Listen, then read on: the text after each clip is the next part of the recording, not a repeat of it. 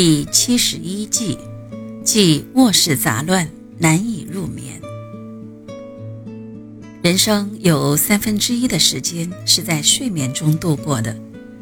卧室是人们由醒觉功能态进入睡眠功能态，再到醒觉功能态的过渡空间，要求温馨、柔美、休闲、舒适、秘密。关于卧室的形状。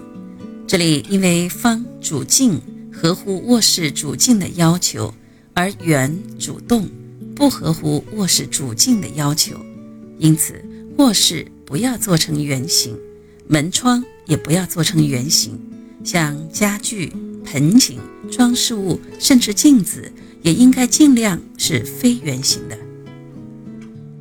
关于色彩基调。匈牙利布达佩斯综合技术研究所进行过如此有趣的试验，参加试验的人一律蒙上眼睛。当被引进到红色墙面的室内时，他们的脉搏加快跳动；当被引进到黄色墙面的室内时，他们的脉搏又变慢了。有一户人家搬进新居后，把卧室的地板和墙裙都油上了朱红色。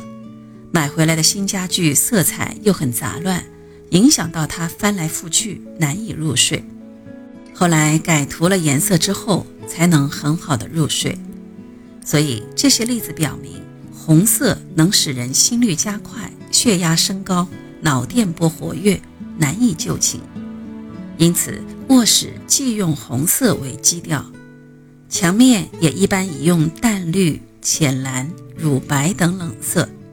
至于青少年的卧室，考虑到他朝气蓬勃的性格和容易入睡的特点，墙面可用中性色或中性偏暖色，像橙黄色之类。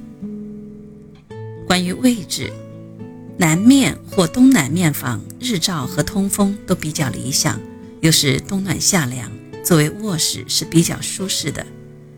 厨房是室内自身污染的中心。不但排放出烟尘毒气，还会排放出致癌的物质，因此厨房必须远离卧室。